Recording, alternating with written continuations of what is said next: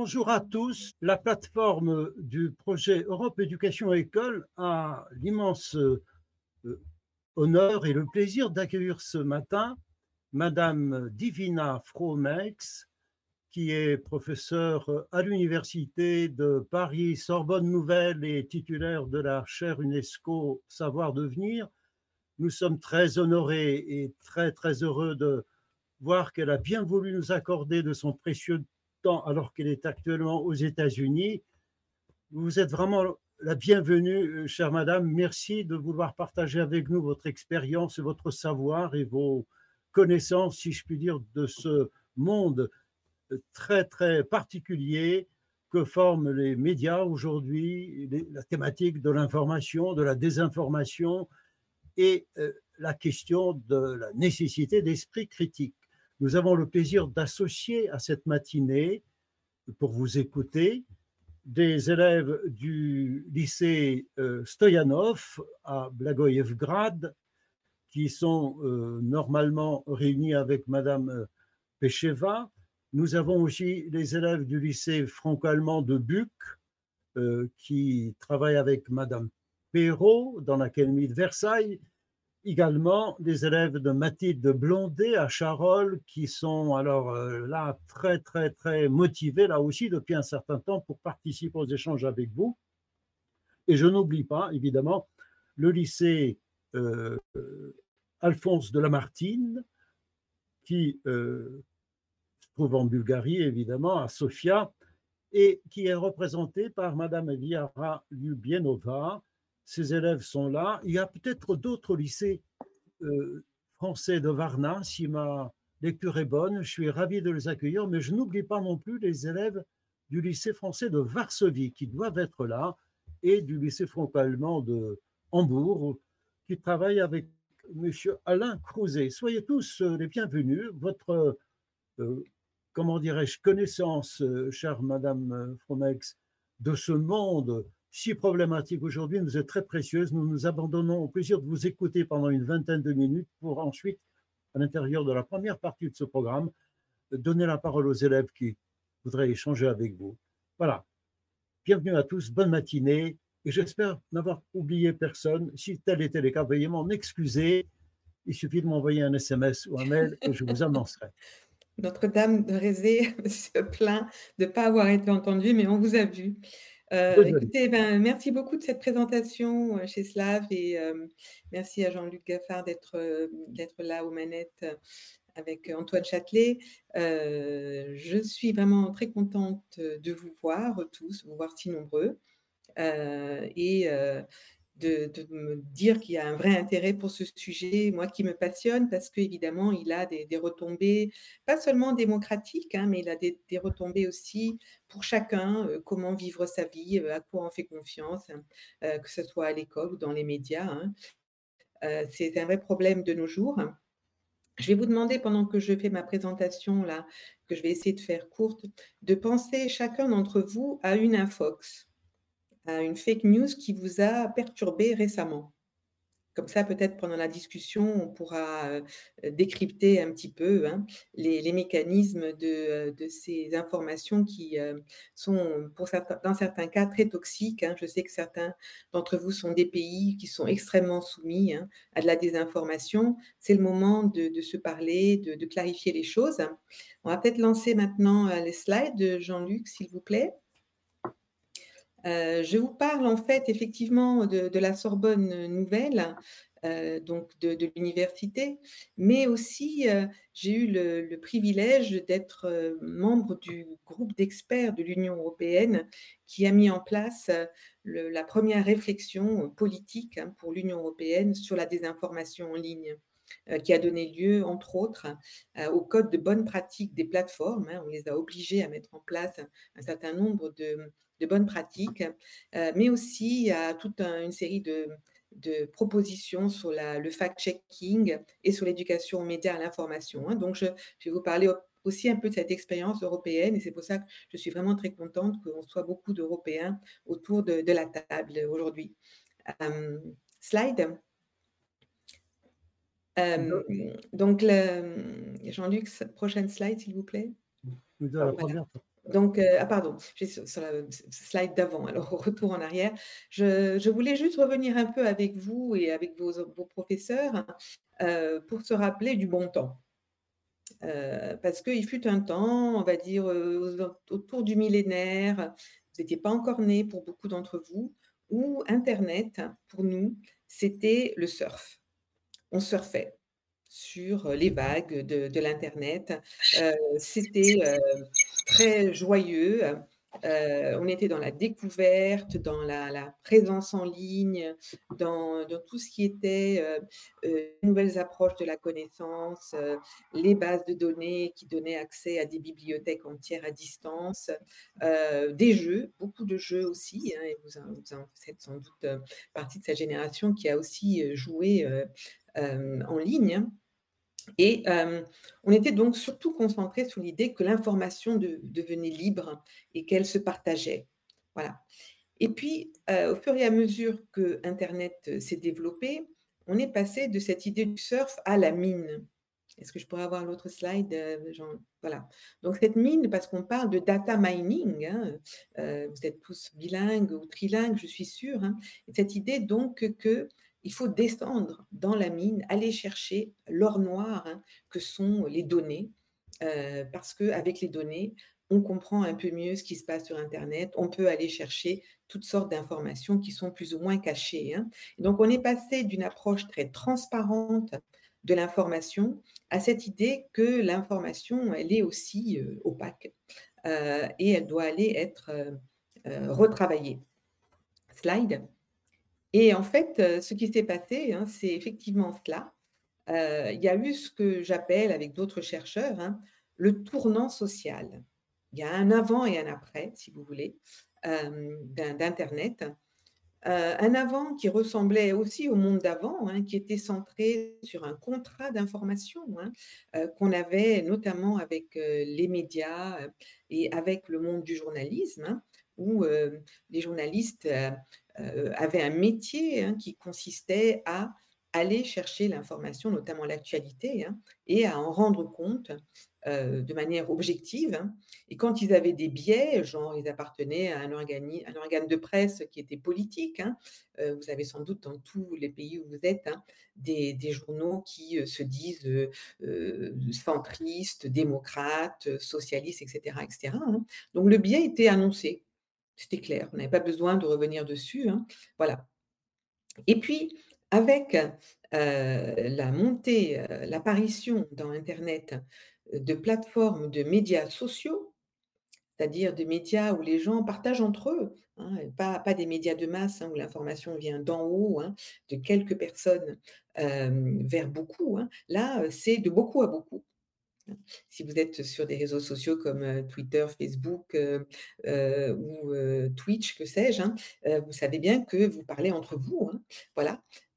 et donc, l'arrivée de ces médias hein, a, changé la donne, parce que le plus important, c'est devenu le partage. ce que j'appelle, moi, le, contrat de partage, où vous êtes vraiment dans une, une expression d'opinion, hein, dans la volonté de participer, de contribuer, hein, et où en fait l'information, elle est validée pas par le journaliste, pas par l'expert, elle est validée par vous-même, par vos pairs, par vos copains, vos potes. Vous sentez la différence? Voilà, hein. parce que c'est comme ça hein, qu'on est arrivé à la complexité actuelle. Moi, ce que je vous fais passer comme premier message, hein, c'est que nous sommes dans la complexité, mais ce n'est pas une catastrophe. la complexité, ça peut se gérer. Il faut simplement bien prendre conscience qu'on a maintenant deux contrats qui sont présents en même temps sur, le partage, vous partagez beaucoup d'infos qui viennent de la télé, euh, de, vos euh, journaux préférés, etc. etc. Hein. Donc, euh, il y a une circulation hein, comme ça que, vous êtes censés, vous, les jeunes notamment, hein, mais nous aussi les adultes, croyez-moi, et c'est pas simple, que vous êtes censés maîtriser. et c'est bien cette question de la maîtrise pour laquelle on est là tous ensemble. Slide. Et donc, cette, complexité, moi, je, la, considère comme étant le numérique. Hein. Si, j'ai une définition du numérique à vous proposer, Je sais que c'est un mot dans lequel on met tout et n'importe quoi, hein. C'est en fait, heu, quelque chose de beaucoup plus concret que ça. C'est le fait qu'il y a 3 cultures, 3 cultures de l'information qui sont maintenant à votre bout de clavier, à votre disposition tout le temps. 7 jours sur 7, 24 heures sur 24, hein. Heu et ces 3 cultures, alors il y a l'ancienne, hein, celle des médias, qui a mis, heu, beaucoup de temps à se mettre en place, heu, depuis le XVIIIe siècle et qui a été une des garantes de la démocratie telle qu'on la connaît, hein. Les documents qu'on a connus au début du web, hein, vous êtes tous sur, du PowerPoint, hein, ou des documents Word ou autres, hein. En fait, tout ce que vous voyez sur internet, y compris ce qu'on fait aujourd'hui, c'est un document. Plus tard, heu, Jean-Luc et Czeslaw, ils vont le mettre, heu, sur, heu, des plateformes, où ça va être des vidéos d'1 heure que vous allez pouvoir regarder sous la forme d'un document. On est dans un monde de documents, d'archives. C'est fou, c'est dingue et elles sont toutes disponibles en même temps.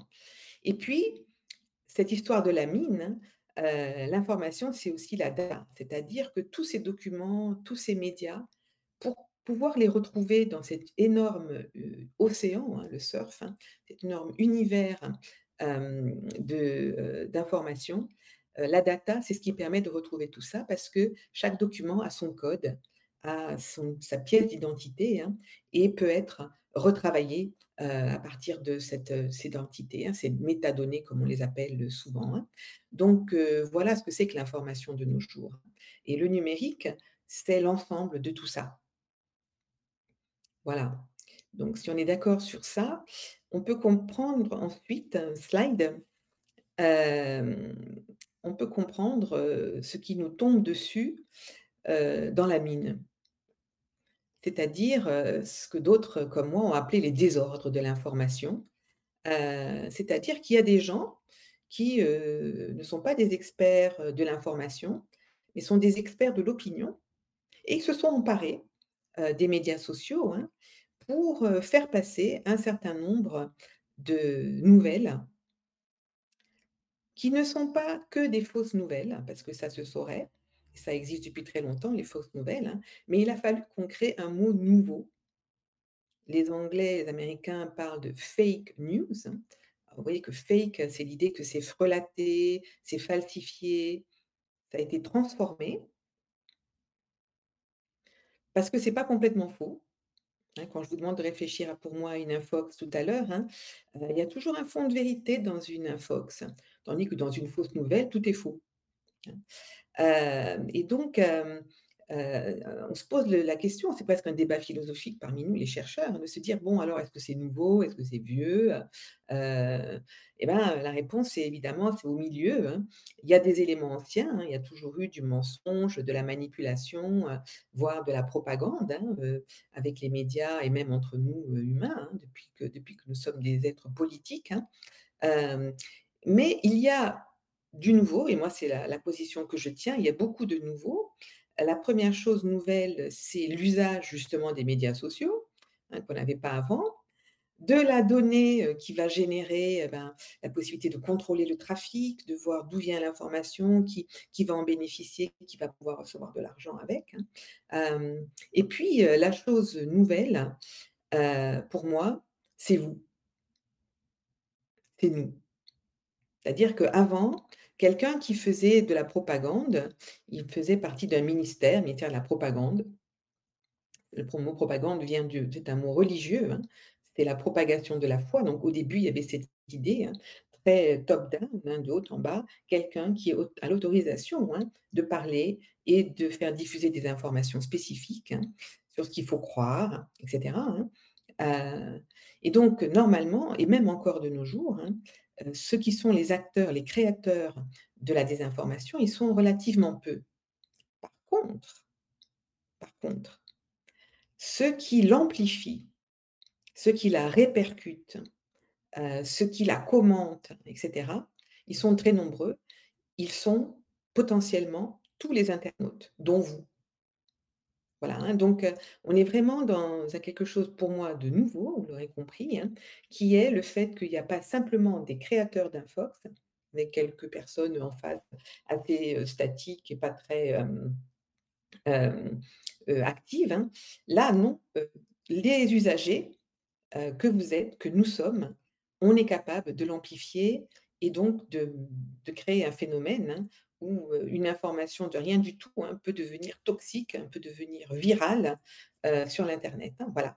Donc c'est pour ça que moi j'utilise, le mot de malinformation pour dire que c'est un phénomène nouveau et parce que c'est un peu mémotechnique, hein, pour se souvenir du mot mal, parce que dans malinformation, il y a la malveillance humaine, quand même l'idée qu'on va faire, des dégâts.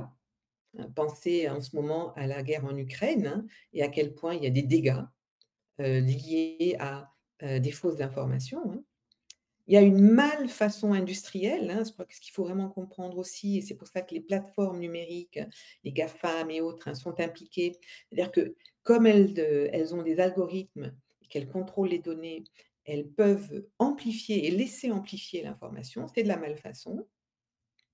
Comme il y a de la malfaçon industrielle quand on fait par exemple des faux sacs Dior, hein. Bah, Dior, il a ses sacs à lui, mais on peut en fabriquer des tonnes et des milliers, hein, heu et heu et voilà, c'est au détriment de de tout le monde, hein.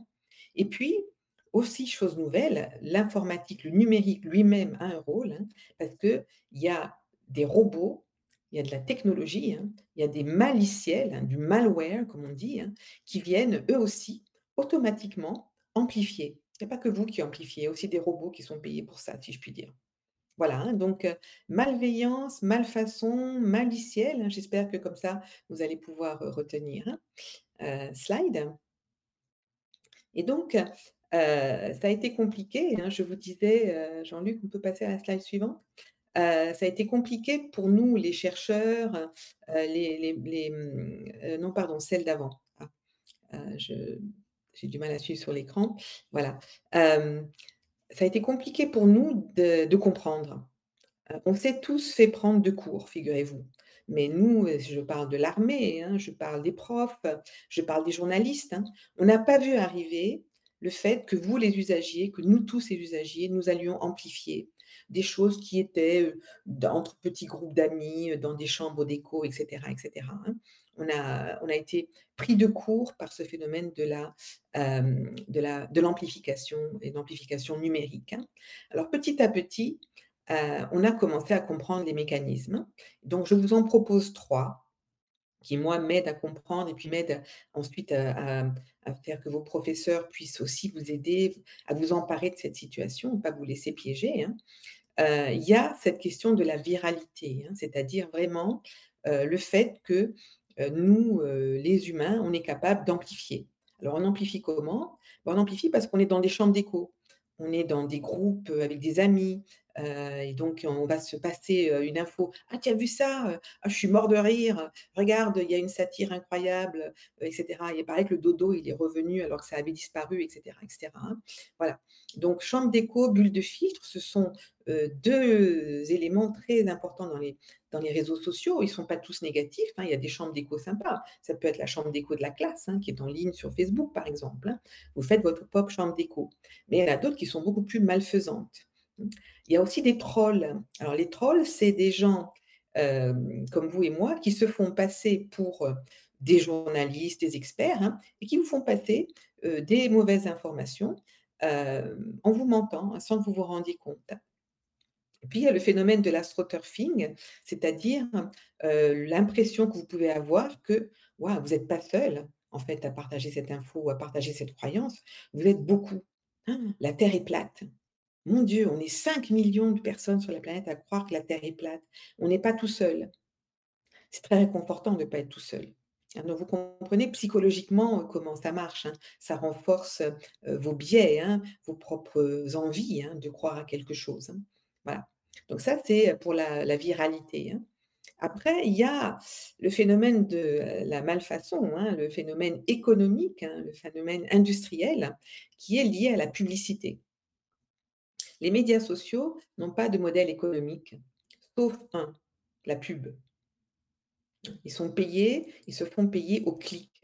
Hein, si vous mettez si vous avez plus de 1000 vues sur YouTube, vous gagnez environ environ 1 $. Intéressant, non? Alors, quand on sait que la mauvaise information, les informations un peu anxieuses, anxiogènes, inquiétantes, heu, ça fait cliquer parce que les gens, se s'informent les uns les autres, hein, quand il y a des mauvaises nouvelles. Une bonne nouvelle, ça ça fait pas beaucoup de vagues, hein. Le train est arrivé à l'heure, bof. Le train a percuté, heu, le quai, il y a eu 5 morts. Alors là, je vous raconte pas l'amplification que ça donne, hein. Voilà, donc la publicité, elle vit de l'amplification et heu, toutes les plateformes de réseaux sociaux, que ce soit Facebook et cetera et cetera, hein, heu, sont des plateformes qui ont, heu, pour modèle d'affaires la publicité. Parce que, rappelez-vous, quand c'est gratuit, c'est vous le produit, hein.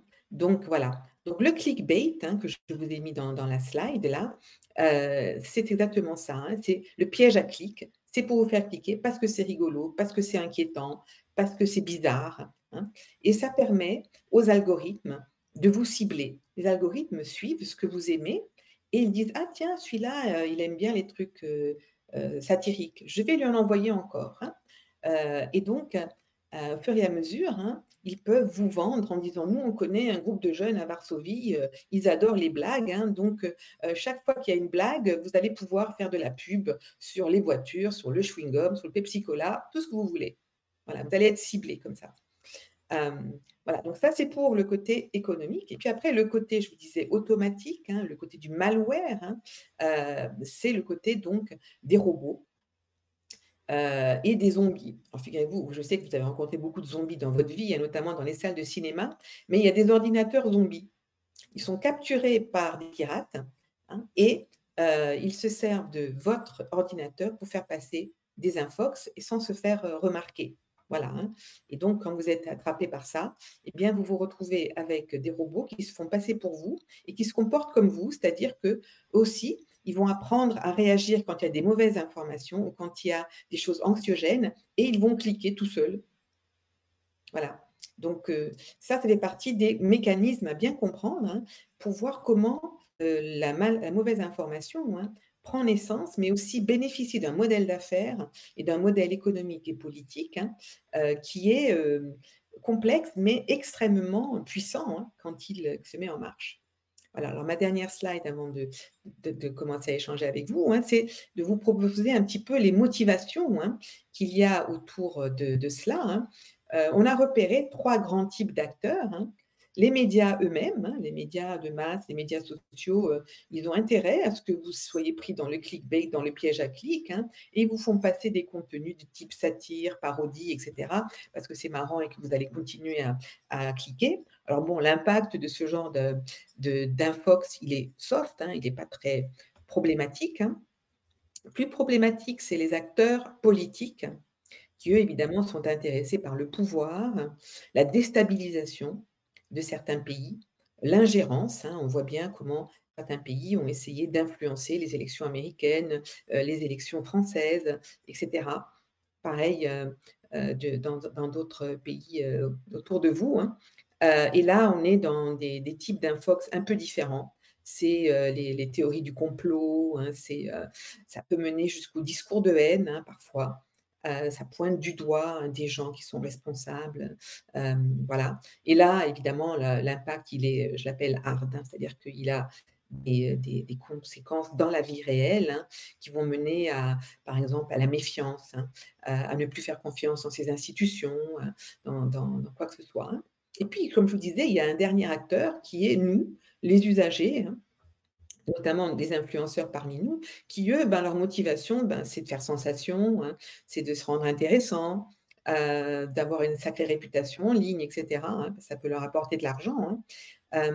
Et eux, à nouveau, normalement, ils sont pas trop, trop dangereux. C'est du côté un peu soft, ça relève un peu du du divertissement, et de de l'influence, voilà. Donc ça, c'est un peu, heu, les 3 grands types d'acteurs et de motivation et on va finir, heu heu, Jean-Luc, par le dernier élément, hein, qui est, heu, la rhétorique, de la désinformation, hein.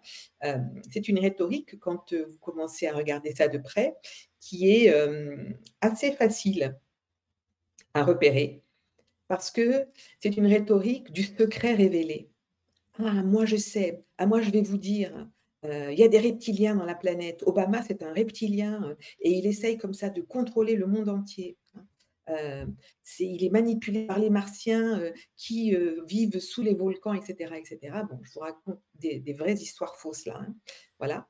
Donc, l'idée hein, qu'on va vous dire des choses parce qu'on est initié, par exemple, la plus grosse première infox politique hein, des États-Unis, c'est le Pizzagate, hein, euh, qui était cette idée hein, que Hillary Clinton, elle faisait du trafic d'enfants dans une pizzeria.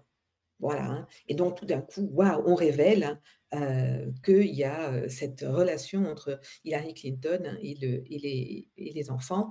Et évidemment, l'idée, c'est ne votez surtout pas pour elle. Voilà. Donc cette idée qu'il y a des collusions d'intérêts, hein, euh, donc ça c'est très présent dans beaucoup d'infox. Hein. Et la dernière, c'est la, rhétorique de euh, nous contre eux. Hein, et euh, des valeurs tout le temps dénigrées. Donc, par exemple, les médias, c'est pas bien, l'école, c'est pas bien, surtout ne croyez pas vos parents, faites confiance en l'homme fort. Ah tiens, il s'appelle Donald Trump. Ah tiens, il s'appelle Vladimir Poutine, etc., etc. Hein. Donc, vous reconnaissez assez vite la rhétorique hein, de, la désinformation avec ce genre de, vocabulaire. On vous révèle des choses, ne faites pas confiance s'il y, a toujours un fond de vérité, hein, on vous trompe, mais nous, on vous dit la vérité, voilà. Hein. Ce genre de, discours devrait vous alerter très, très vite à des tentatives de manipulation et d'ingérence. Hein. Voilà, je vais m'arrêter là pour euh, euh, ce premier temps de, parole et pour laisser la, place à, vos questions euh, et à la discussion. Merci beaucoup, Madame Promex. Merci également aux élèves si attentifs je donne sans attendre euh, l'antenne à nos collègues du lycée Wittmer à Charolles, aux élèves de Madame Mathilde Blondet. Voulez-vous vous rapprocher de votre micro? On vous écoute. Allez-y.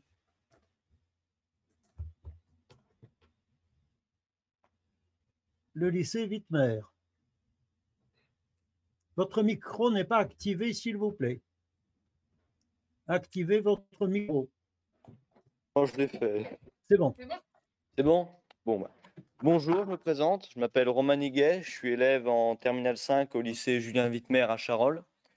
Et euh, avec la classe, on a plusieurs questions qui nous sont venues. Donc, on en a préparé avant voilà, pour être plus à l'aise. Et euh, pendant la, la discussion, euh, nous en avons aussi eu. Donc, première question. Comment est-ce qu'on pourrait identifier les mécanismes de la désinformation, étant donné que nous sommes de plus en plus sujets à ce problème dans la société. Enchaînez vos questions, s'il vous plaît. Ah, ok. Posez-moi euh, plusieurs, de répondre. Ensuite, nous avons une autre question. Euh, le système scolaire, donc tout ce qui est école, lycée, même en primaire, est-ce qu'il informe réellement et correctement sur euh, les dangers d'Internet? Et aussi, il y a aussi d'autres questions. Quels sont les impacts politiques, sociaux et économiques? Parce qu'il y en a comme on l'a vu avec votre exemple de Poutine et de Trump ou Hillary Clinton, ou encore économique, où ça devient nous le produit. Donc, euh, quels en sont les impacts? Aussi, est-ce qu'on peut plus facilement manipuler euh, l'opinion avec la désinformation, euh, changer l'info en notre faveur et de ce fait mieux manipuler l'opinion? Et je me suis posé une question. Est-ce que l'auto-validation, vous avez parlé tout à l'heure, enfin je l'appelle comme ça, mais vous avez parlé tout à l'heure d'une validation individuelle de l'information en fonction de celui qui la regarde, alors qu'avant cette information était validée par un groupe de personnes, enfin un groupe de personnes, oui. Est-ce que cette auto-validation, elle peut être plus précise que si c'était un groupe de personnes qui la validait, la faisait passer? Parce que cette auto-validation, elle peut justement, je pense, permettre un meilleur filtrage des vraies et fausses informations et enfin, permettre de lutter justement contre la manipulation. Donc voilà, c'était mes nos questions. Donc je pense que c'est tout. Euh... bah, écoute, voilà, euh, ça, Romain, me, paraît pas mal. Ça, me paraît pas mal aussi. Je suis assez époustouflée. Vous avez bien compris toute la, la complexité de, de cette question. Hein. Donc, je ne vais pas répondre sur la totale parce que ce n'est pas possible dans le temps qu'on a. Hein. je vais peut-être commencer par, la dernière, qui me semble la plus intéressante pour, vous les jeunes. et pour l'école, hein, cette idée d'autocomplétion, auto-validation. parce que c'est pas parce qu'on est dans une situation de désinformation qu'il faut pas faire confiance hein, ou pas se, faire confiance. Hein. Alors avant, le, circuit de la confiance, avant le numérique, c'était vraiment un, circuit très de haut en bas et validé par l'expertise ou le diplôme. Par exemple, à l'école, la validation, c'était par le prof. Désolée pour votre prof qui est à côté de vous, là. Elle a perdu son monopole. Elle est plus seule à pouvoir faire ça. Hein. Ce qui se passe, c'est que le prof reste évidemment toujours un repère très important. Hein. mais son rôle à elle et à lui, l'enseignant, ça va plus être simplement de dire c'est moi qui sais et voilà comment c'est son rôle avec le numérique à l'enseignant, vous avez vu, il y a trois cultures de l'information hein, qui arrivent, des documents, etc. Le rôle de l'enseignant, c'est aussi de dire, ah, mais il y a d'autres euh, éléments, d'autres façons pour vous de vérifier ce que j'ai dit, de vous faire votre opinion. Hein. Donc son rôle, ça va être aussi de dire, il y a d'autres circuits de validation. Par exemple, il y a des bases de données. Par exemple, il y a un truc qui s'appelle la Wikipédia. Par exemple, il y a une, euh, euh, une communauté de profs d'histoire hein, ou de profs de maths qui est géniale et qui travaille beaucoup sur ces questions. Allez les voir. Hein. Donc, ce qui vous arrive et ce qui nous arrive, nous, et qui est très chouette avec le numérique, c'est une opportunité, ça. Ce n'est pas un risque. Hein. C'est, waouh, le prof a dit ça, je voudrais aller plus loin. Hein, et le prof peut vous dire des choses, mais vous pouvez aussi vous dire ah, Tiens, tu n'as pas trouvé ça quelque chose? Tu n'as pas vu sur YouTube la vidéo Là, elle est vachement sympa et tout. Donc, ce qui, se passe en ce moment, qui est compliqué et qui est important aussi à faire en classe et avec le prof, c'est de dire oui, il y a un truc dans le manuel qu'on a, le bouquin qu'on a, il y a un truc que vous avez dit en classe, madame, monsieur, et moi j'ai trouvé ça. Qu'est-ce que je fais avec Hein? Comment je, valide et comment je, peux hein, faire le tri dans cette abondance d'informations. Hein? Je crois que la semaine dernière ou la, dernière, la première séance, vous avez eu un philosophe qui vous a parlé de la surabondance. On est bien dans ce problème de filtrage. Vous avez bien raison. Et évidemment, là-dedans, il va y avoir des choses qui sont toxiques, qui sont mauvaises. Et donc ça, il faut vraiment en parler avec vous, vous aider les uns les autres pour dire, ben moi j'ai vérifié, la source là, elle n'est pas bonne. Cette source, elle n'est pas fiable. Euh, c'est contradictoire. Euh, il y a des éléments, il y a une rhétorique bizarre. Là, ils sont en train de dire faites pas confiance à, euh, c'est on vous ment, etc. Moi, je trouve ça bizarre cette façon de nous mettre dans la polarisation, hein, de pointer du doigt quelqu'un, discours de haine, etc., etc. J'ai pas confiance, j'y crois pas. Et c'est ça qu'il faut que vous retrouviez vous avec vos profs comme réflexe. Hein. Confiance, pas confiance. J'y crois, j'y crois pas. Je sais, je sais pas. Hein. Et c'est ces éléments-là qui vont vous permettre de vous défendre contre euh, les mauvaises informations hein, qui peuvent rentrer même dans l'école. Voilà, donc c'est une façon pour moi de, vous répondre sur comment identifier les mécanismes. Je vous disais, il y a une rhétorique de la désinformation. Euh, on vous euh, monte contre quelqu'un, on, pointe du doigt, il n'y a pas de preuves, on, on oblige les autres à, à, trouver les preuves, on ne vous les donne pas. Toute personne qui ne vous donne pas ses sources, qui ne vous donne pas ses preuves, c'est une personne qui n'est pas digne de confiance. C'est à vous d'aller chercher des personnes de confiance, parmi lesquelles il y a votre prof. Voilà, je vais m'arrêter là parce qu'il va y avoir d'autres questions pour, euh, pour d'autres camarades. J'espère qu'au bout du compte, on aura répondu pour tout le monde. Merci beaucoup, c'est parfait. Je me tourne maintenant vers les élèves de Madame euh, Kirilka Pecheva au lycée Stoyanov à Blagoevgrad. Voulez-vous prendre la parole? On vous écoute très attentivement. Allez-y. Bonjour. Euh, Bonjour. Oui, c'est bon. Allez-y. Notre question est est-ce que vous connaissez est-ce que vous connaissez des solutions rapides pour identifier, pour identifier des fausses informations par exemple, rendre un débat politique quand deux personnes disent des choses qui se sur des chiffres, par exemple. Nous avons un club journal au lycée. Est-ce que vous avez des conseils à nous donner et comment un journaliste peut rester plus objectif possible. C'est une euh, très, très bonne question, effectivement, parce que les premiers qui ont été confrontés hein, à, la, désinformation et aux fausses informations, c'est les journalistes.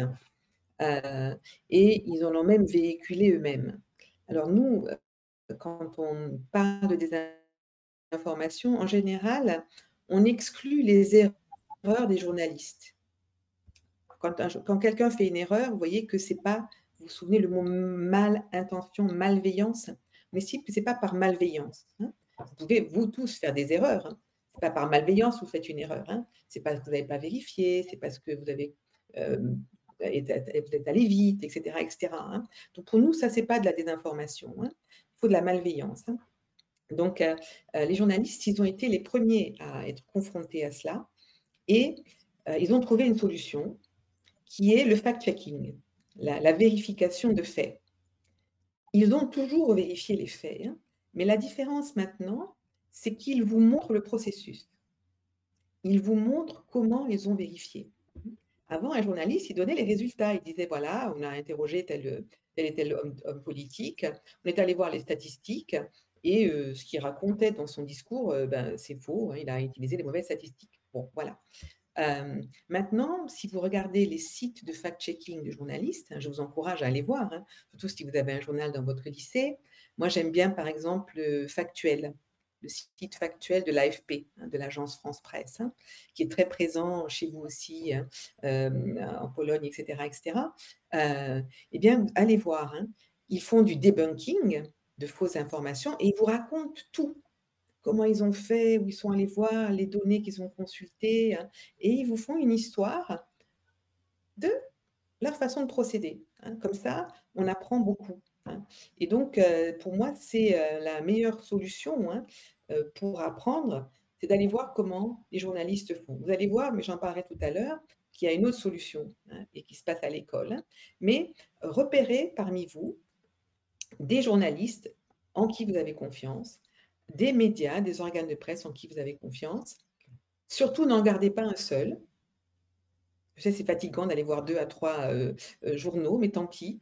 Euh, de temps en temps, allez voir un autre journal. De temps en temps, allez voir carrément le journal qui a une idée ou une idéologie hein, assumée très différente hein, pour vous, faire votre propre opinion. Voilà. Mais ce qui est important, c'est comment un journal vous donne d'abord le fait. Le fait. L'opinion, c'est vous qui vous la faites. Le fait, c'est le journaliste qui doit vous la donner. Comme à l'école, le fait, l'information, c'est le prof qui doit vous le donner. Après, vous, vous allez raconter une histoire, vous allez faire une disserte, vous allez choisir un, sujet euh, euh, de, philosophie ou autre. Hein. Mais euh, vous avez besoin, pour prendre une décision, de faire confiance au fait. Parfait. Merci. Est-ce que les élèves du lycée franco-allemand à Buc sont prêts à formuler leurs questions? Approchez-vous du micro. Activez votre micro, s'il vous plaît. On vous laisse. Euh,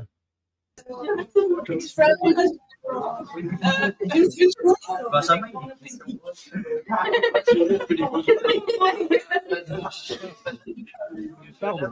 Euh, non, non, s'il vous plaît, approchez-vous de la caméra, asseyez-vous, cadrez bien votre.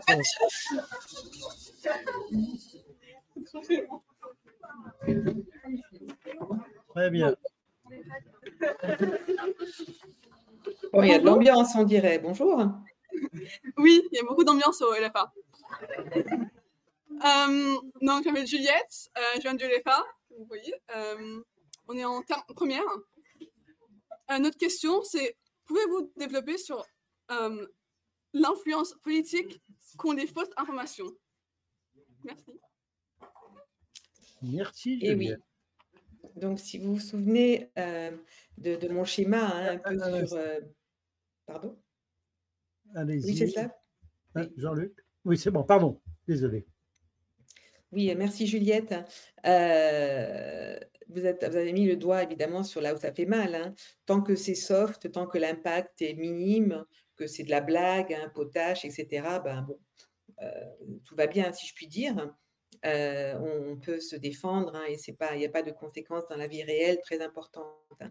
Par contre, là où ça nous a beaucoup inquiétés à tous, notamment en Europe, évidemment, c'est l'influence politique des, fausses nouvelles. Alors, ça, ce n'est pas tout à fait nouveau.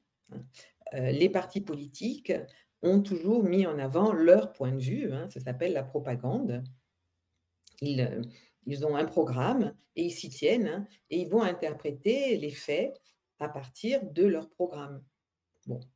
Si vous croyez par exemple euh, qu'il faut partager les moyens de production pour euh, euh, mieux contrôler la situation, hein, donc si vous avez une lecture, on va dire, marxiste hein, de la politique, eh bien, chaque fois qu'il va y avoir une annonce hein, économique, hein, euh, je ne sais pas, euh, tiens, Google a encore fait des bénéfices, hein, vous allez dire, euh, l'interprétation du fait qu'il y a des bénéfices chez Google, c'est encore des profiteurs, encore des gens qui prennent la manne financière et la mènent aux États-Unis, par exemple.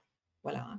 Ça, c'est une interprétation politique. Ce n'est pas une fausse nouvelle, c'est de la propagande. C'est une façon de lire l'information avec un biais assumé. Voilà. La fake news, elle est plutôt de type émotionnel. Hein. Elle va, elle est, en fait très simple, hein, et c'est pour ça qu'on parle des biais cognitifs. Hein. Elle va en fait jouer sur des mécanismes euh, très anciens chez nous les humains, qui font qu'on a besoin de l'information pour comprendre et surveiller notre environnement. Par exemple, euh, vous avez vu le, le plus ancien, sans doute, un des programmes dans les médias, c'est la météo. Et vous devez vous dire, oh là, mais qu'est-ce qu'elle nous parle d'un truc super ringard La météo, bof. Ben, la météo, tout le monde en a besoin. Par exemple, vous, pour savoir si vous comment vous allez vous habiller pour venir à l'école. Hein. Le, fermier, pour savoir si aujourd'hui il plante ou il plante pas. Si vous êtes en Californie en ce moment, euh, ça craint parce qu'il y a des inondations massives. Donc la voiture ou la météo hein, et les meubles précieux au troisième étage ou sous la, à la cave. Hein. Donc vous voyez qu'on prend beaucoup de décisions hein, sur ces informations-là. Alors pourquoi c'est politique? Ben, C'est que en fait, les informations sur le climat, elles ont été politisées. Elles ne sont pas seulement scientifiques. On ne dit pas simplement euh, la, planète se réchauffe. Il y a des gens qui vont dire non ce n'est pas vrai. La planète ne se réchauffe pas. Hein. Et ça a toute une série de conséquences. Si vous dites que la planète ne se réchauffe pas, vous n'avez pas à mettre en place des politiques euh, bah, de, protection de la planète, de protection de l'environnement, etc. etc. Hein. Je ne fais pas le dessin des différents euh, euh, GIEC hein, et des différentes COP que, vous avez vues à la télévision et, aux news. C'est-à-dire que vraiment, selon que l'on va vous dire c'est faux, c'est vrai, hein, ne faites pas confiance à l'information ou autre, vous allez prendre des décisions et les hommes et les femmes politiques vont prendre des décisions aussi. Et certaines, évidemment, vont avoir un impact sur tout le monde. Hein. Si euh, on décide qu'on ne protège pas l'environnement, vous voyez bien que ça a un impact sur toutes les générations à venir. Hein. Donc il y a des enjeux en ce moment autour de certaines infox très importantes, parce qu'elles ne sont pas toutes politisées de la même manière. Les deux qui ont été le plus, le mot anglais c'est weaponized, qui ont été le plus instrumentées, ce sont celles, vous l'avez vu, sur la santé, le Covid, le confinement, hein, etc. Et celles sur le climat, hein, qui, euh, qui, toutes les deux hein, euh, demandent de prendre des décisions très graves pour la collectivité. Donc euh, l'impact, il est très important parce qu'il il a des retombées sur tout le monde. Alors qu'il y a certaines infox qui peuvent avoir une retombée sur un homme politique ou une femme politique. Je vous ai parlé du Pizzagate et de Hillary Clinton. Voilà. Là, c'est un seul cas. Hein. Mais celles qui ont été le plus instrumentées en ce moment, et, celles sur lesquelles il faut que vous soyez, vous, très, très, très vigilants, c'est celles sur la santé et celles sur le climat. Merci, merci beaucoup. Euh, je vous propose de modifier légèrement mon petit projet de déroulé pour prendre en premier les questions de du lycée Notre-Dame à Rézé, s'il vous plaît, les élèves de Monsieur Cyril Hinault, sont-ils prêts? Euh, euh, Bonjour, Maxence Giraudot en terminale A du lycée Notre-Dame à Rezé. Euh, notre question, c'est est-ce que vous pensez qu'il serait possible ou même nécessaire d'attaquer les GAFAM, en, ou du moins essayer d'attaquer les GAFAM en justice, sachant que on sait que les algorithmes sont problématiques euh, pour les utilisateurs, notamment euh, pour euh, se construire un avis éclairé avec tous les problèmes de biais de confirmation causés par l'algorithme Merci. Merci, c'est une question pointue, Maxence, bravo.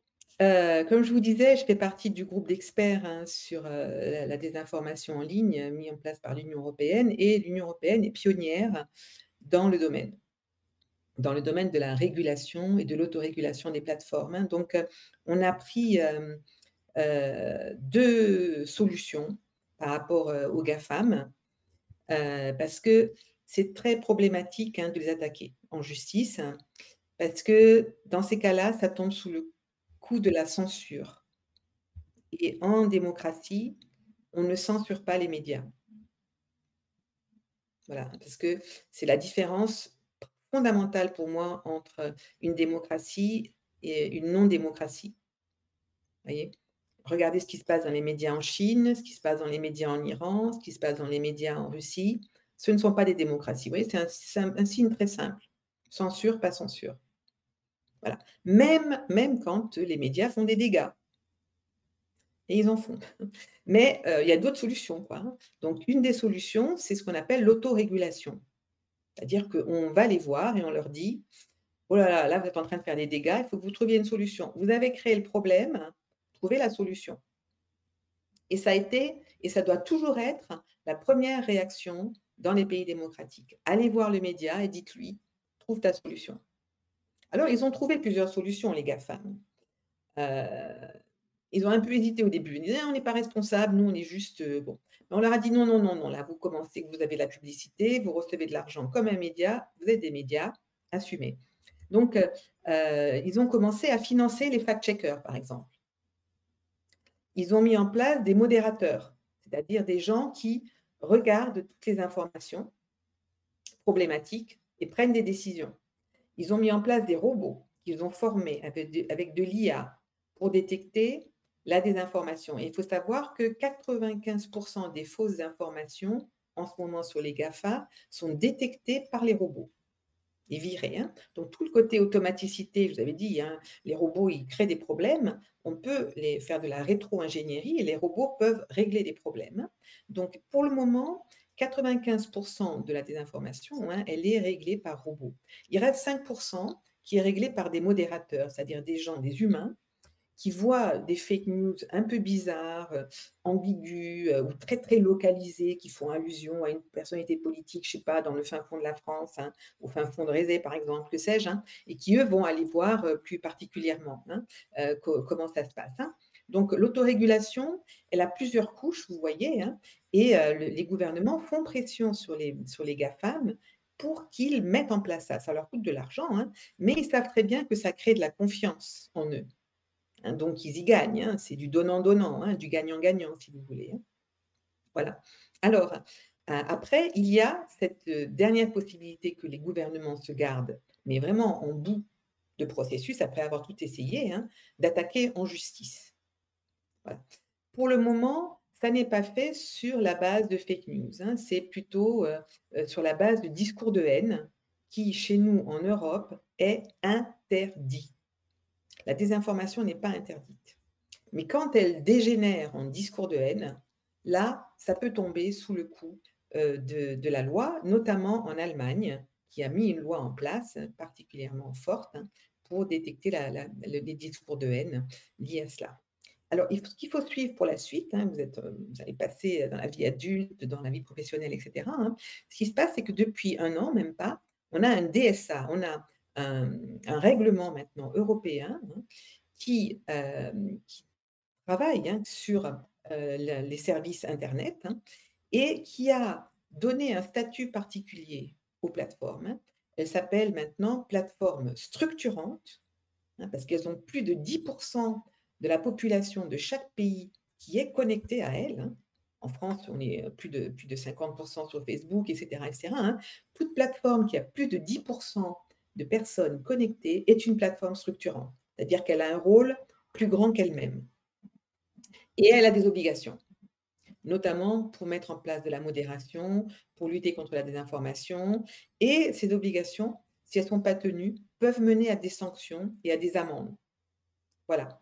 Ce modèle européen commence à avoir maintenant des retombées aux États-Unis, ce qui est important parce que les États-Unis, c'est le pays dont dépendent juridiquement les GAFAM. Chez nous, ils, ont, ils, sont, ils sont assez ils sont pas à risque puisqu'ils ont leur, euh, leur euh, état, leur, leur, comment dire, leur headquarters. Hein, je, suis aux États-Unis en ce moment, donc l'anglais me vient plus facilement. Hein, leur QG, si vous voulez, hein, aux États-Unis, souvent en Californie, qui a un système juridique très très protecteur à leur égard. Donc c'est très important que les questions que nous on se pose et que les systèmes qu'on a mis en place nous de modération, de, de guidelines, etc., soient aussi pris en charge par l'État américain pour que ça ait un impact réel euh, sur elle partout et partout dans le monde. Hein. Et, j'arrête tout de suite, dans un mois à l'UNESCO, c'est-à-dire au niveau de l'ONU, hein, il va y avoir un très très grand débat pour mettre en place une régulation des plateformes pour sauver l'information comme bien commun. Hein, l'idée que l'information est un bien commun et que donc il faut qu'elle reste propre, saine, fiable. Merci. Merci infiniment. Il nous reste quelques minutes pour une dernière question et je donne la parole aux élèves du lycée français de Varsovie.